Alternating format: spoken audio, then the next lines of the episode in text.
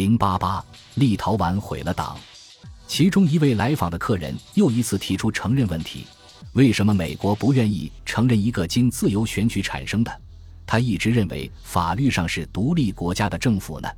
我再次解释说，承认某一政府包括确认该政府已控制了他声称拥有的领土。另外，我补充说，美国立即承认立陶宛对立陶宛人是危险的。我们的承认不是为强硬派以武力镇压立陶宛独立提供了借口吗？仅在几个星期前，阿塞拜疆人民阵线就被苏联军队用武力赶下台。虽然阿塞拜疆的形势与立陶宛有很大的不同，但是苏联政府已经表示，他有能力用武力恢复对各加盟共和国的控制。如果他决心这样做的话，如果立陶宛出现了武装干涉，为此付出代价的不是美国人。过了一会儿，他们几个中的一人，我不记得是谁了，说他同意我的看法。实际上，美国推迟承认立陶宛是最好不过的了。因为苏联军队会认为美国承认立陶宛是一种挑衅，从而唆使他们采取行动。兰茨贝吉斯没有反驳他的看法。在我离开之前，我问他们为什么急于在本周末做出宣布独立的决定。兰茨贝吉斯回答说：“时间非常紧迫，因为他们想在戈尔巴乔夫行使总统权力之前就宣布独立。”他们相信戈尔巴乔夫为了扼杀他们的独立运动，正在谋求这些特别权利。我说我不能对戈尔巴乔夫说三道四，但是我告诉他们，他们应该知道，苏联官员告诉我们的并不是这么回事。苏联官员跟我们说，戈尔巴乔夫决定不使用武力，但是在代表大会确立总统的职位之前，宣布独立会被看作是一种挑衅行为，从而导致武力冲突。我强调说。我们不能为这种解释做担保，但是我们没有驳斥他的任何证据。我们完全不相信他。兰茨贝吉斯回答说：“他得到总统权力之后，肯定会镇压我们。”你是说，如果他想镇压的话，他现在无权使用武力来镇压吗？我质问他。他默不作声。我接着说：“我认为他得到总统的职位之后，不会比现在更容易使用武力镇压你们。”然后我重申我的立场，我不会给予他们任何的建议，但他们应该知道我对局势的看法与他们的看法不一样。我与立陶宛萨尤祭司领导人会谈了十五分钟之后，感到身体状况越来越糟，我说了声对不起就先离开了，并请他们继续与我的同事们讨论。我回到了自己楼上的书房，在吃大夫送来的药之前，我一气呵成写完了概括上午有关事情的报告。并让人送到大使馆，发回华盛顿。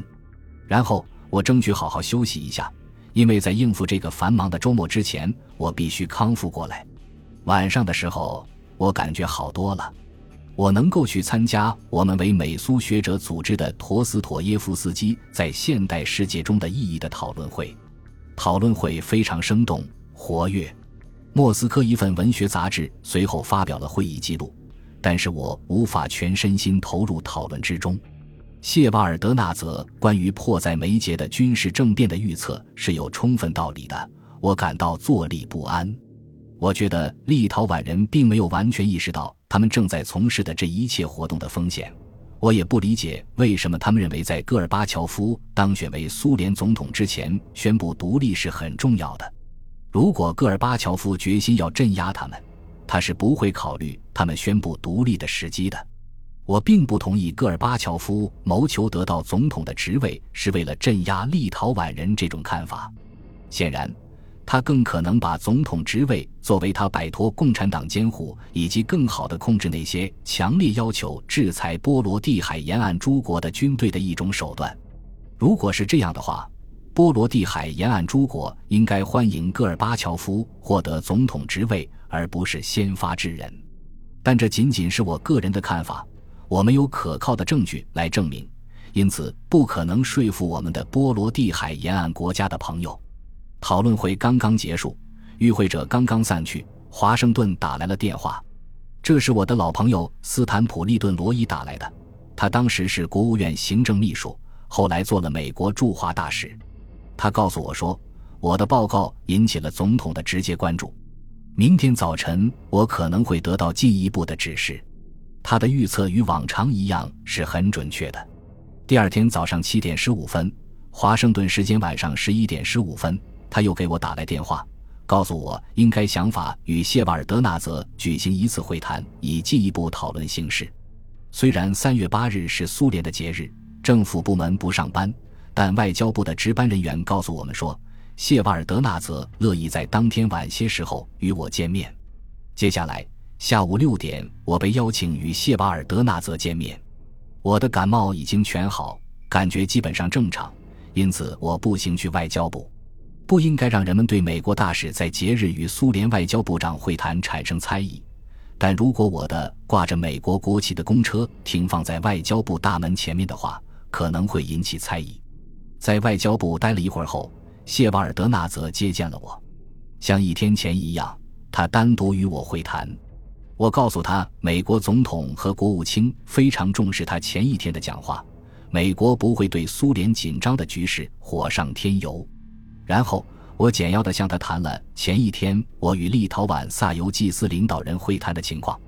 虽然我猜想他可能已从克格勃那里获得了他希望知道的一些情况，但我开始怀疑克格勃的情报并不总是很准确。我觉得他和戈尔巴乔夫直接从我这里得到有关会谈的情况会更好，毕竟这也不是什么秘密情报。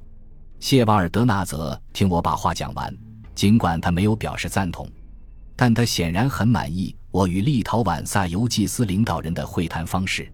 我告诉他，兰茨贝吉斯及其同事们显然决定在本周末宣布独立，我觉得谁也没法劝阻他们，但是。如果局势像他所描述的那样不可挽回的话，我觉得还有一种值得考虑的办法。我接着说，立陶宛人急于宣布独立的根本原因是他们不相信戈尔巴乔夫谋求总统职位的动机，这一点很明显。在这一点上，我对他们判断的准确性表示怀疑，但我也无法使他们相信在这一点上他们是错误的。如果他们确信戈尔巴乔夫不会利用他的总统职位来使用武力镇压他们，他们可能会推迟一个星期左右宣布独立。让他们相信这一点不容易，并且这样做的时间也不多了。但我愿意向布什总统建议，我们私下催促兰茨贝吉斯和他的同事们推迟一个星期左右。如果戈尔巴乔夫以他个人的名义保证他当选总统之后会以友好的方式就立陶宛独立问题进行谈判，我强调说，我事先不能够保证兰茨贝吉斯会同意。他对戈尔巴乔夫的猜疑很深，考虑到戈尔巴乔夫近来的一些言行，我能理解他这一点。然而，我想不出别的更好的办法来说服立陶宛人等待。谢瓦尔德纳则说，这个主意很有意思。但他提出了许多微妙的问题，在没有得到戈尔巴乔夫的同意前，他不会同意这一办法。我对他说：“我完全理解事情的微妙之处。为了说服兰茨贝吉斯，我们有必要告诉他，我们已从戈尔巴乔夫那里得到了许诺。但如果他做出许诺的事被外界知道的话，苏维埃中的反对派将以此来反对他。因此，如果戈尔巴乔夫没有兴趣这样做，我也能够理解。”我只想说明一点：如果他认为确定了总统职位之后才宣布独立很重要的话，那么就值得冒险。谢瓦尔德纳泽说，他感谢我提供了与萨尤季斯领导人会谈的有关情况，并会去核实一下。他要我们不要再进行任何活动，直到他允许我们继续干。我向他保证，本周末我会一直待在家里，他可随时与我电话联系。我感到他没有一天前那样担心了。他起身送我到门口，眼睛看着我，显得很激动，并对我说：“杰克，我想告诉你一件事。如果出现了独裁专政，我打算辞职。我不愿成为手上沾满血腥的政府中的一份子。”我蹒跚地走出他的办公室。我因从一个政治局委员口中得知恢复独裁迫在眉睫这种荒唐的现实而失去平衡。当他在十二月发表了震惊世界的辞职演说之后。他的话得到了兑现。整个周末，谢瓦尔德纳泽都没有给我打电话。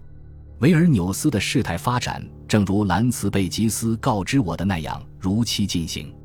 三月十一日，星期天凌晨，正好是戈尔巴乔夫当选为苏共中央总书记五年之后，立陶宛最高委员会以一百二十四票赞成、六票弃权、欧票反对宣布恢复立陶宛民主独立的共和国地位。议会确定国家的名称为立陶宛共和国，取代以前的立陶宛苏维埃社会主义共和国。音乐学教授维陶塔斯兰茨贝基斯当选为主席和国家首脑。主席的选举是以秘密投票的方式进行的。兰茨贝吉斯获得九十二票，从莫斯科分裂出来的立陶宛共产党主席阿尔基尔达斯布拉早斯卡斯获三十一票。投票还没有结束时，就已表明了布拉早斯卡斯的冒险是成功的。他和他的政党作为立陶宛的一支政治力量而保存下来，尽管这时他还不是多数党。如果他听从了戈尔巴乔夫的建议或屈从于他的压力的话，他可能会在立陶宛正在进行的这场政治选举过程中失败。几天以后，卡拉兹米拉普隆斯基涅当选为立陶宛总理，布拉早斯卡斯当选为第一副总理。本集播放完毕，感谢您的收听，喜欢请订阅加关注，主页有更多精彩内容。